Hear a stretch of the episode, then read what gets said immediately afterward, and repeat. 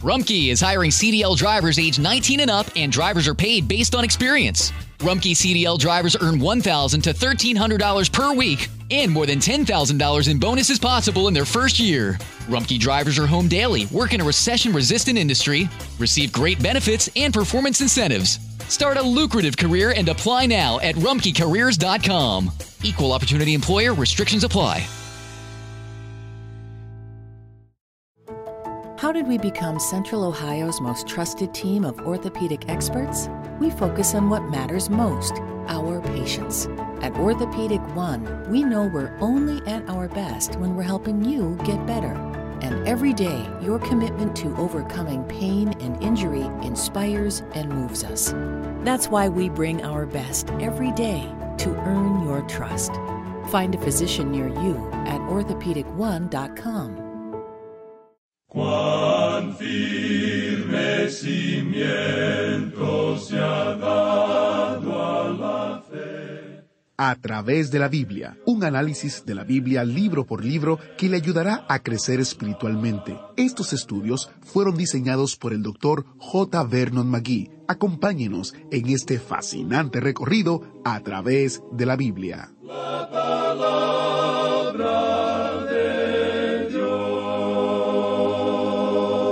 Si Dios le brinda oportunidades increíbles, no las desperdicie. Aprendemos esta lección de Sansón, una de las personas más memorables que encontramos en el libro de jueces. Nuestro estudio hoy incluye los capítulos 14 al 16 de jueces. ¿Qué tal si oramos para iniciar? Padre Celestial, nos encomendamos a tu palabra para que ella nos forme, nos oriente, nos corrija y nos enseñe. En el nombre de Jesús te lo pedimos. Amén.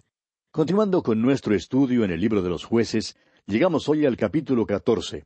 En este capítulo, Sansón desea tener una esposa de los filisteos. Mata a un león y halla miel en el cuerpo muerto. Sansón hace banquete. Su enigma es descubierto y él mata a treinta filisteos.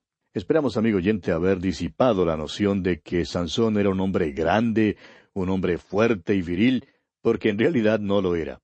Se veía anémico, se veía como si tuviera un pie en el hoyo y el otro en una cáscara de banano. Con un resbalón tenía. Es asombroso que el Espíritu de Dios viniera sobre un hombre así como este. Pero es obvio que Dios se manifestaba en él. Leamos pues para comenzar los primeros dos versículos de este capítulo catorce de jueces. Descendió Sansón a Timnat y vio en Timnat a una mujer de las hijas de los filisteos, y subió y lo declaró a su padre y a su madre diciendo, yo he visto en Timnad una mujer de las hijas de los filisteos. Os ruego que me la toméis por mujer. Ahora, ¿por qué no fue él a hablar con la mujer para decirle que la amaba y que quería casarse con ella? ¿Por qué no fue para hablar con su padre? En aquellos tiempos siempre se hacía algún tipo de contrato cuando se trataba de un matrimonio. ¿Por qué no se encargó de esto él mismo? Mamá y papá tenían que concertar el matrimonio para él. Pero es que este es Sansón. Continuemos ahora con los versículos tres y cuatro. Y su padre y su madre le dijeron, ¿No hay mujer entre las hijas de tus hermanos ni en todo nuestro pueblo para que vayas tú a tomar mujer de los filisteos incircuncisos?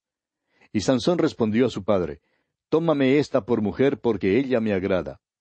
Mas su padre y su madre no sabían que esto venía de Jehová, porque él buscaba ocasión contra los filisteos, pues en aquel tiempo los filisteos dominaban sobre Israel.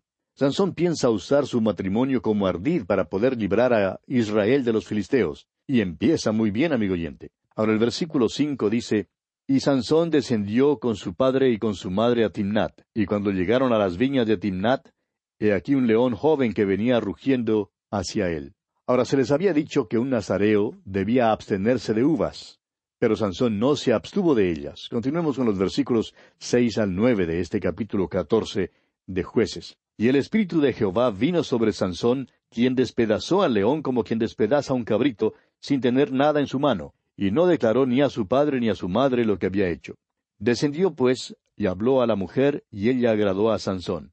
Y volviendo después de algunos días para tomarla, se apartó del camino para ver el cuerpo muerto del león, y he aquí que en el cuerpo del león había un enjambre de abejas y un panal de miel. Y tomándolo en sus manos, se fue comiéndolo por el camino. Y cuando alcanzó a su padre y a su madre, les dio también a ellos que comiesen, mas no les descubrió que había tomado aquella miel del cuerpo del león. A su regreso a Timnat con sus padres, Sansón fue atacado por un león. El Espíritu del Señor vino sobre él durante esta hora de necesidad urgente, y Sansón mató desarmado al león. Durante otro viaje, Sansón se apartó del camino para ver el cuerpo muerto del león y descubrió allí un enjambre de abejas y un panal de miel. Tomó el panal de miel en sus manos y comió.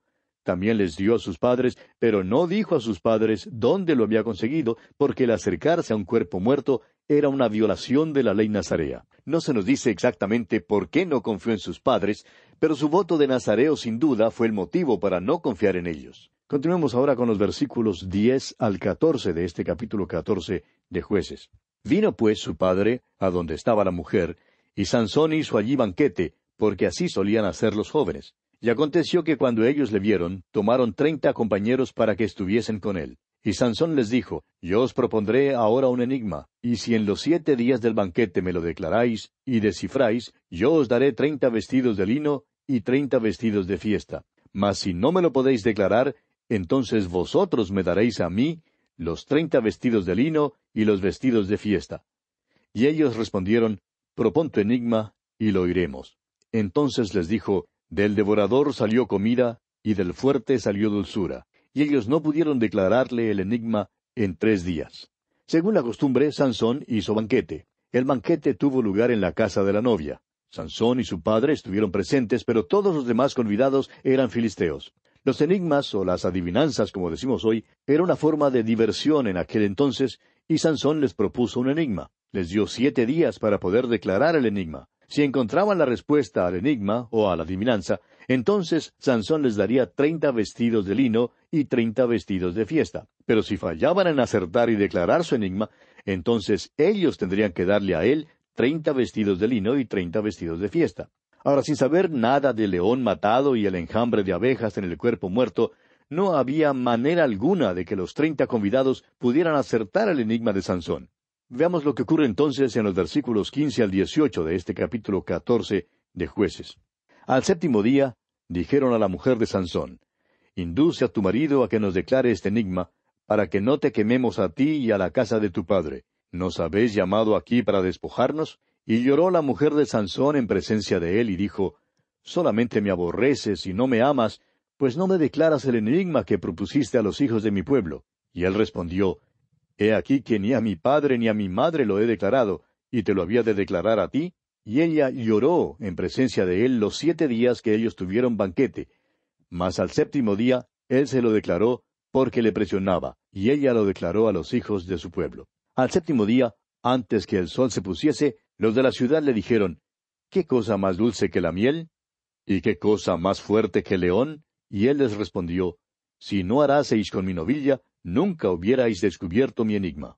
Los filisteos acudieron a la esposa de Sansón para que les ayudara a resolver el enigma. Si ella no descubría cuál era su secreto, le amenazaron con quemar la casa de su padre con ella dentro. Ahora el arma más fuerte que una mujer tiene es sus lágrimas. Y la esposa de Sansón regó las suyas por siete días. Y amigo oyente, cuando una mujer llora por siete días consecutivos y en cada comida, se hace algo cansador. Por fin él tuvo que ceder y le declaró su enigma y ella inmediatamente dio la respuesta a los filisteos. Ahora note usted que a Sansón también le gustaba decir agudezas.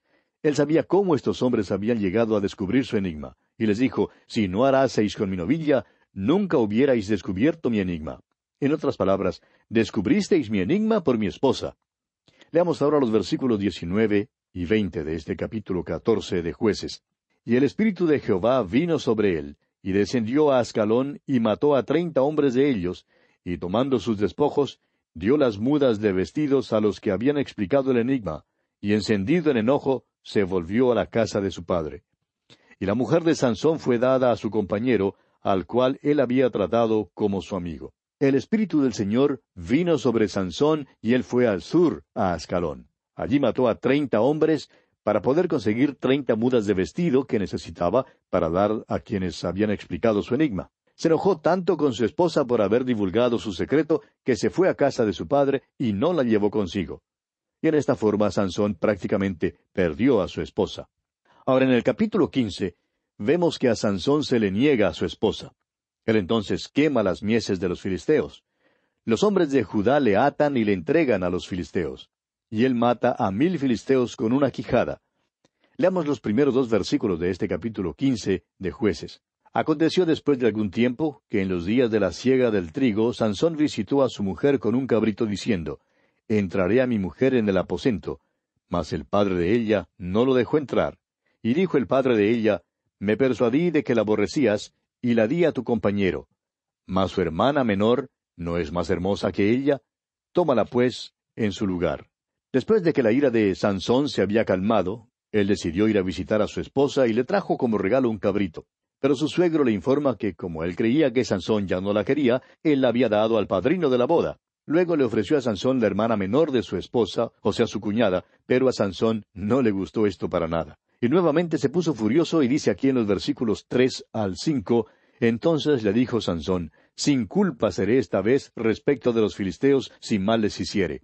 Y fue Sansón y cazó trescientas zorras, y tomó teas, y juntó cola con cola, y puso una tea entre cada dos colas. Después, encendiendo las teas, soltó las zorras en los sembrados de los filisteos, y quemó las mieses amontonadas y en pie, viñas y olivares. Al parecer, Sansón se creía justificado por vengarse de los filisteos. Cazó entonces trescientas zorras, las juntó cola con cola y puso una tea entre cada dos colas. Encendió las teas, o sea, las antorchas, y soltó las zorras en los sembrados de los filisteos. El resultado fue la destrucción de las mieses de los filisteos. Continuemos ahora con los versículos seis al ocho de este capítulo quince de jueces. Y dijeron los filisteos, ¿quién hizo esto? Y les contestaron, Sansón el yerno de Timnateo, porque le quitó su mujer y la dio a su compañero. Y vinieron los filisteos y la quemaron a ella y a su padre. Entonces Sansón les dijo, Ya que así habéis hecho, juro que me vengaré de vosotros, y después desistiré y los hirió cadera y muslo con gran mortandad, y descendió y habitó en la cueva de la peña de Etam. Los filisteos se vengaron de Sansón destruyendo la familia de la esposa de Sansón. Ahora lo que Sansón había hecho a los filisteos fue una venganza de un asunto personal. Sus acciones no tenían nada que ver con él como juez de Israel. Sus acciones no tenían nada que ver con la liberación de Israel. Su venganza fue enteramente personal. Ahora, después de afligir a los filisteos con una gran matanza, los enemigos de Sansón estaban verdaderamente alterados. Le buscaban, y por tanto él dejó que su propio pueblo le atara con cuerdas para protegerles a ellos de los filisteos. Pasemos ahora a los versículos catorce y quince de este capítulo quince de jueces. Y así que vino hasta Ley, los filisteos salieron gritando a su encuentro. Pero el Espíritu de Jehová vino sobre él, y las cuerdas que estaban en sus brazos se volvieron como lino quemado con fuego, y las ataduras se cayeron de sus manos y hallando una quijada de asno fresca aún, extendió la mano y la tomó, y mató con ella a mil hombres. Los hombres de Judá llevaron a su preso Sansón a Ley, donde estaban los filisteos. Ellos se llenaron de alegría al ver que se les traía a Sansón atado. Mientras ellos se gozaban mucho, el Espíritu del Señor vino sobre Sansón, y él rompió sus cuerdas como si fueran hechas de papel, y dentro de unos pocos minutos el triunfo de los filisteos se había cambiado en calamidad. Sansón agarró el arma que le quedaba más a mano, que era una quijada de asno fresca, y atacó al enemigo, y mató a mil hombres con ella. Fíjese usted en la fuerza de este hombre. Nunca le hubiera sido posible a él hacer tal cosa en su propia fuerza. Fue el Espíritu del Señor sobre él el que le capacitó para hacerlo. Y así comienza a librar a Israel. Pasamos ahora al capítulo dieciséis de jueces. En este capítulo, Sansón se lleva las puertas de Gaza. Dalila le engaña y le vence. Los filisteos le sacan los ojos y celebran una fiesta a su dios Dagón. Y luego tenemos la muerte de Sansón. Leamos los primeros dos versículos de este capítulo dieciséis de jueces. Fue Sansón a Gaza, y vio allí a una mujer ramera, y se llegó a ella. Y fue dicho a los de Gaza, Sansón ha venido acá. Y lo rodearon, y acecharon toda aquella noche a la puerta de la ciudad, y estuvieron callados toda aquella noche diciendo, Hasta la luz de la mañana, entonces lo mataremos. Es posible que Sansón tuviera fuerza física, pero era débil moralmente. En Gaza cayó bajo el encanto de otra mujer mala. Los hombres de Gaza se enteraron de que él estaba en la ciudad y resolvieron matarle. Rodearon la ciudad y decidieron matarle por la mañana. Ahora el versículo tres dice, Mas Sansón durmió hasta la medianoche, y a la medianoche se levantó y tomando las puertas de la ciudad con sus dos pilares y su cerrojo, se las echó al hombro, y se fue y la subió a la cumbre del monte que está delante de Hebrón. Fíjese usted, Sansón se levantó a la medianoche y halló cerradas las puertas de la ciudad. ¿Y qué hizo él? Se llevó las puertas, los postes, la barra y todo hasta la cumbre del monte que está delante de Hebrón. Sería una distancia de unos veinticinco kilómetros. Lo que hizo parece ser la travesura de un joven o la picardía de algún estudiante universitario. Este muchacho Sansón nunca salió de la niñez. Ha sido llamado para libertar a Israel con su gran poder y todo lo que hace es usar este poder para su uso personal. Leamos ahora el versículo cuatro. Después de esto aconteció que se enamoró de una mujer en el valle de Sorek, la cual se llamaba Dalila. Esta es la historia de Sansón. Esa es la ruina de Sansón. Este es el gran fracaso de su vida. Es el punto débil de la vida de Sansón. Se enamoró de una mujer. Ningún hombre cae repentinamente en pecado, amigo oyente. Cae gradualmente. Uno de los pecados más grandes que destruye a tantos hombres hoy en día es el sexo. Y ese fue el pecado de Sansón. Hubo un presidente de un banco una vez que hasta acompañaba al pastor a la cárcel local para repartir tratados y para conversar con los presos. Aparentemente era un hombre sobresaliente. Un día este señor desapareció. Había salido de vacaciones, pero de repente en el banco donde él trabajaba se empezó a echar de menos algún dinero. No se podía creer que el presidente del banco se hubiera ido con el dinero. Se buscó entonces otra forma de explicarlo, pero no fue posible.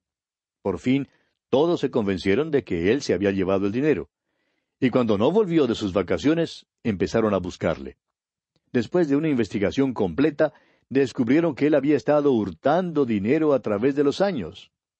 Amigo oyente, ningún hombre cae repentinamente en el pecado. Continuemos leyendo los versículos cinco al siete de este capítulo dieciséis de Jueces. Y vinieron a ella los príncipes de los filisteos y le dijeron, Engáñale e infórmate en qué consiste su gran fuerza y cómo lo podríamos vencer, para que lo atemos y lo dominemos, y cada uno de nosotros te dará mil cien ciclos de plata. Y Dalila dijo a Sansón, Yo te ruego que me declares en qué consiste tu gran fuerza y cómo podrás ser atado para ser dominado. Y le respondió Sansón, Si me ataren con siete mimbres verdes que aún no estén enjutos, entonces me debilitaré y seré como cualquiera de los hombres. Puede usted estar seguro que Dalila tenía más interés en la plata que le habían ofrecido que el interés que tenía en Sansón. Nuevamente los líderes filisteos habían hallado una manera de prender a Sansón. Tres veces ella le preguntó en qué consistía su gran fuerza y tres veces le dio la contestación que no era. La primera vez ella le ató con mimbres verdes y cuando los filisteos llegaron para prenderle, los rompía como si fueran un hilo. Y todavía ellos no sabían el secreto de su fuerza. Ahora los versículos diez y once dicen, Entonces Dalila dijo a Sansón, He aquí tú me has engañado y me has dicho mentiras. Descúbreme pues ahora, te ruego, cómo podrás ser atado. Y él le dijo, Si me ataren fuertemente con cuerdas nuevas que no se hayan usado, yo me debilitaré y seré como cualquiera de los hombres. Dalila se dio por ofendida, debido a que Sansón le había mentido y no le había revelado el secreto de su gran fuerza. Y le pidió otra explicación. Pero una vez más le mintió Sansón. Y cuando fue atado fuertemente con cuerdas nuevas, los filisteos llegaron para prenderle, y Sansón rompió otra vez las cuerdas como si fueran un hilo. Pensando en la plata, Dalila procura una vez más descubrir su secreto. Leamos los versículos trece y catorce de este capítulo dieciséis de Jueces. Y Dalila dijo a Sansón, Hasta ahora me engañas y tratas conmigo con mentiras. Descúbreme, pues, ahora ¿cómo podrás ser atado? Él entonces le dijo, Si tejieres siete guedejas de mi cabeza con la tela y las asegurares con la estaca. Y ella las aseguró con la estaca y le dijo, Sansón, los filisteos sobre ti. Mas despertando él de su sueño, arrancó la estaca del telar con la tela. Ahora Sansón casi no resiste. Permítanos decirle, amigo oyente, que este es el principio del fin de este hombre.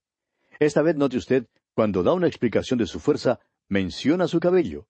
Continuemos con los versículos quince al diecisiete de este capítulo dieciséis de jueces. Y ella le dijo, ¿Cómo dices yo te amo cuando tu corazón no está conmigo? Ya me has engañado tres veces y no me has descubierto aún en qué consiste tu gran fuerza. Y aconteció que presionándole ella cada día con sus palabras e importunándole, su alma fue reducida a mortal angustia. Le descubrió pues todo su corazón y le dijo, Nunca a mi cabeza llegó navaja, porque soy nazareo de Dios desde el vientre de mi madre. Si fuere rapado, mi fuerza se apartará de mí, y me debilitaré y seré como todos los hombres. Esta vez Dalila le dice a Sansón que si él realmente le ama, debía decirle su secreto de su fuerza. Por tanto, Sansón le cuenta todo lo relacionado al voto nazareo. Y usted recordará que el cabello largo era un símbolo de ese voto. Su fuerza no se encontraba en su cabello largo, amigo oyente, sino en el Espíritu de Dios que venía sobre él. Dalila ve lo necio que realmente es, y en verdad fue necio por divulgarle su secreto. Ahora veamos lo que ocurre aquí en los versículos 18 al 20 de este capítulo 16 de jueces.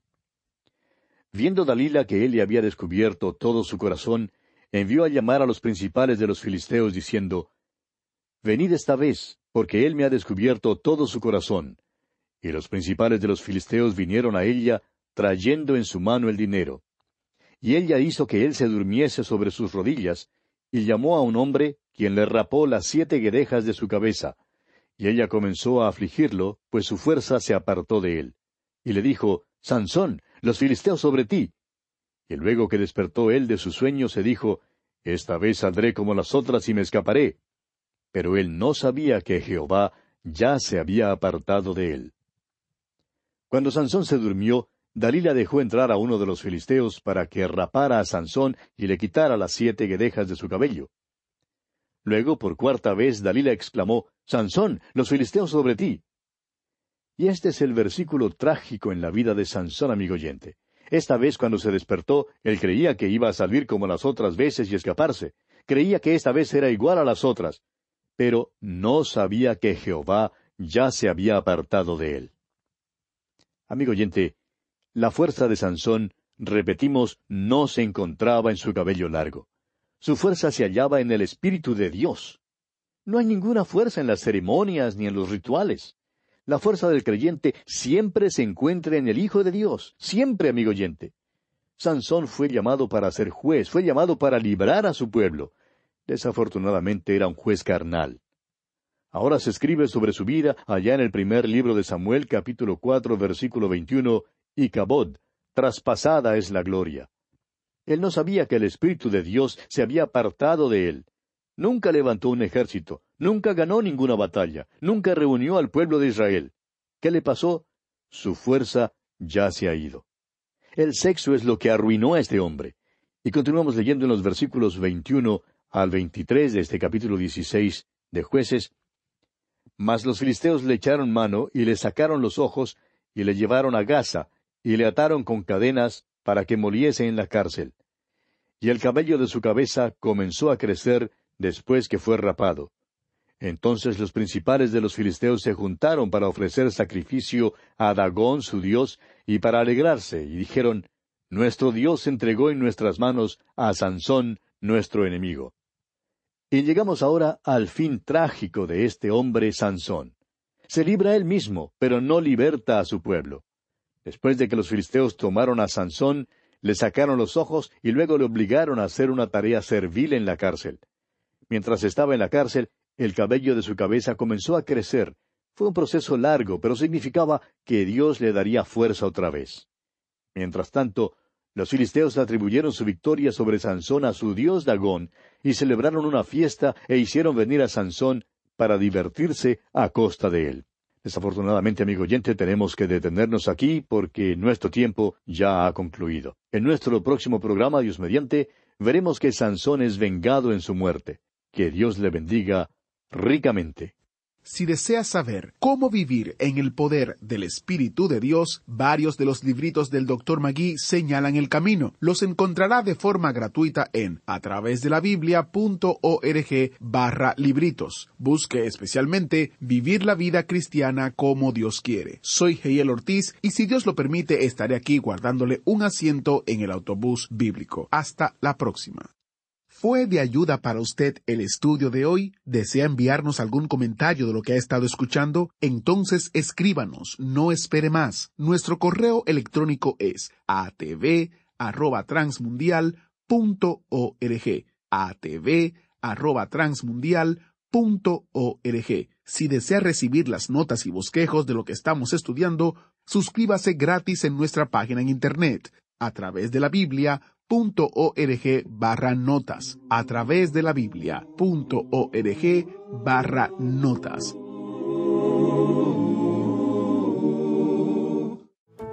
How did we become Central Ohio's most trusted team of orthopedic experts? We focus on what matters most our patients. At Orthopedic One, we know we're only at our best when we're helping you get better. And every day, your commitment to overcoming pain and injury inspires and moves us. That's why we bring our best every day to earn your trust. Find a physician near you at orthopedic1.com. Nada es más importante que tu familia, así que ¿no se merecen lo mejor? Eggland's Best te brinda un mejor sabor y nutrición. En comparación con los huevos ordinarios, Eggland's Best te ofrece 10 veces más vitamina E, 25% menos de grasa saturada y 6 veces más vitamina D, junto con ese sabor delicioso y fresco de granja que a ti y a tu familia les encanta. Todos queremos lo mejor para nuestras familias, entonces, ¿por qué no los mejores huevos? Porque la manera en que tú cuidas a tu familia no tiene nada de ordinario, solo Eggland's Best. Mejor sabor, mejor nutrición, mejores huevos.